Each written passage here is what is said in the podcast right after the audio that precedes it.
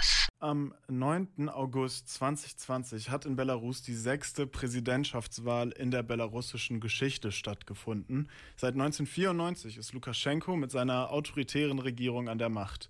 Im Sommer 2020 ist er erneut angetreten und hat die Wahl angeblich gewonnen. Laut unabhängigen Zählungen hat allerdings nicht Lukaschenko, sondern die Kandidatin und Bürgerrechtlerin Svetlana Tichanowskaja die Mehrheit der Stimmen gewonnen. Diese Wahlfälschung hat dazu geführt, dass direkt nach der Präsidentschaftswahl Hunderttausende Menschen auf die Straßen gegangen sind.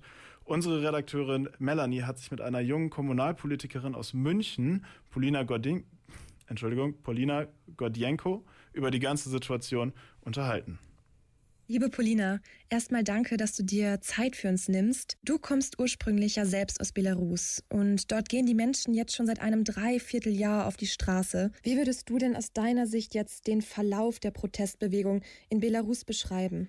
Diese Menschen, das waren Menschen aus allen Bevölkerungsschichten, aus allen Altersgruppen, die wurden mit viel Polizeigewalt von Seiten des Machtapparats Lukaschenkos konfrontiert. Also bis heute spricht man von insgesamt über 40.000 Festnahmen. Es gibt hunderte Berichte über Folter, Missbrauch, Vergewaltigung in Haftanstalten und einige Demonstrierende wurden damals im August, September auch ermordet. Und diese schrecklichen Gewaltwellen haben damals im August und September 2020 dazu geführt, dass noch mehr Menschen auf die Straße gegangen sind. Also das war gewissermaßen ja ein Paradoxon, denn Lukaschenka wollte natürlich damit die Proteste niederschlagen. Die Menschen werden also lauter, aber gleichzeitig wurden auch die Repressalien grausamer. Es gibt ja genug Aufnahmen, wie Streitkräfte willkürlich Leute verprügeln oder beispielsweise Blendgranaten bei friedlichen Protesten einsetzen. Trotz allem protestiert das belarussische Volk mutig weiter. Wie ist denn die Situation aktuell?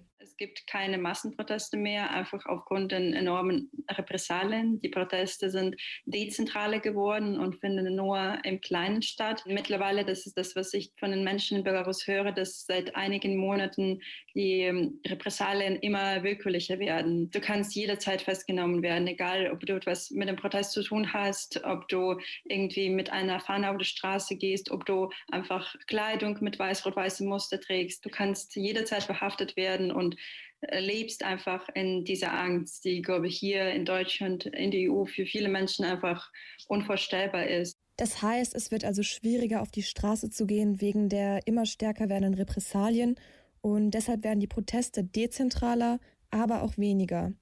Was ist denn jetzt eigentlich die Rolle von Russland bzw. von Putin in der ganzen Gegenbewegung? Ich habe in einigen Berichten gelesen, dass er die belarussischen Streitkräfte durch russische Streitkräfte unterstützt. Ist das überhaupt noch aktuell? Was ähm, die Rolle Russlands angeht, es gab im August 2020 einige Berichte darüber, dass es auch russische Sicherheitskräfte da waren und äh, Lukaschenka unterstützt haben. Jetzt habe ich seit einiger Zeit nichts mehr dazu gehört, was aber auch der Fakt ist, dass Lukaschenka seit einigen Monaten in engen Gesprächen mit Putin ist und auf engere Integration mit Russland setzt. Das wurde jetzt verkündet, dass sie jetzt bei Landesverteidigung enge zusammenarbeiten wollen. Und das ist eigentlich alles sehr besorgniserregend, denn diese Angst vor einer möglichen verdeckten Annexion durch Russland, durch Putin, die gibt es schon sehr lange. Und das ist natürlich etwas, was, was vielen Belarussen äh, gerade Sorge bereitet.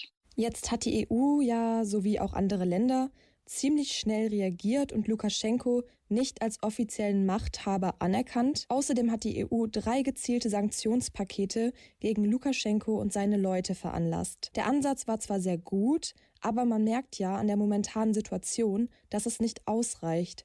Was muss aus deiner Sicht nun passieren? Es ist dringend nötig, dass es härtere Wirtschaftssanktionen gibt. Die Europäische Union muss sich halt entscheiden. Entweder lassen sie zu, dass Lukaschenka weitere Jahre regiert und weiter seine Bevölkerung niederschlägt, oder ob es kluge Sanktionen gibt, die ins Herz treffen und zu tatsächlichen Resultaten führen. Also es gab eine Forderung von Svetlana Tichanowskaja, dass es ähm, Wirtschaftssanktionen braucht und auch Finanzsanktionen, also dass Geldtransaktionen auf internationalen Märkten Lukaschenka erschwert werden müssten. Denn es ist sehr notwendig, einfach diesen Geldfluss von Lukaschenka zu seinem Militärapparat zu stoppen. Das war natürlich ursprünglich nicht so geplant, denn man wollte die Bevölkerung quasi nicht bestrafen. Aber jetzt sagen das die Menschen in Belarus selber, dass sie ähm, bereit sind, mehrere Monate lang solche Sanktionen zu ertragen, Wirtschaftssanktionen,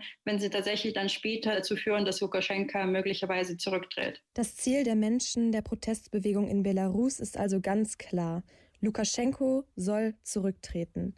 Wie würdest du die Bewegung sonst noch beschreiben? Die Protestbewegung war vom Anfang an gedacht als Selbstausdruck des belarussischen Volkes. Das belarussische Volk möchte das Recht haben, sein Staatsoberhaupt frei und fair wählen zu dürfen und hat zum Ziel, belarussische Selbstidentität gewissermaßen wieder zu beleben. Man sieht auch, dass die weiß-rot-weiße Fahne, die die Demonstranten verwenden, das ist die Fahne von Belarus, die es gab, bevor Lukaschenko quasi noch an der Macht war. Und die Menschen gehen immer noch auf die Straße mit den Fahnen. Dieses Durchhaltevermögen und dieser Mut der belarussischen Bevölkerung ist wirklich erstaunlich.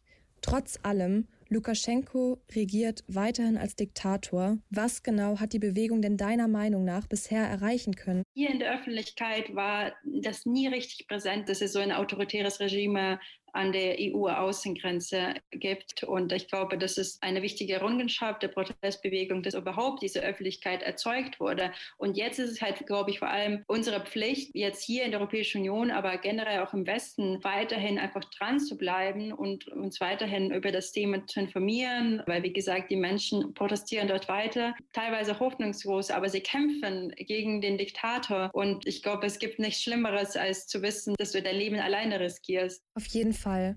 Und letztendlich ist die Öffentlichkeit und die Verbreitung der Geschehnisse ja auch so wichtig, damit erstens Druck von außen entsteht, aber auch damit Lukaschenko später für seine menschenverachtenden Taten endlich zur Rechenschaft gezogen werden kann. Das waren Polina Gordienko und unsere Redakteurin Melanie Simons zur Protest Protestbewegung in Belarus. Wie ihr merkt, das Thema braucht weiterhin unsere Aufmerksamkeit, also bleibt dran, informiert euch und teilt es mit euren Freunden www.kölncampus.com www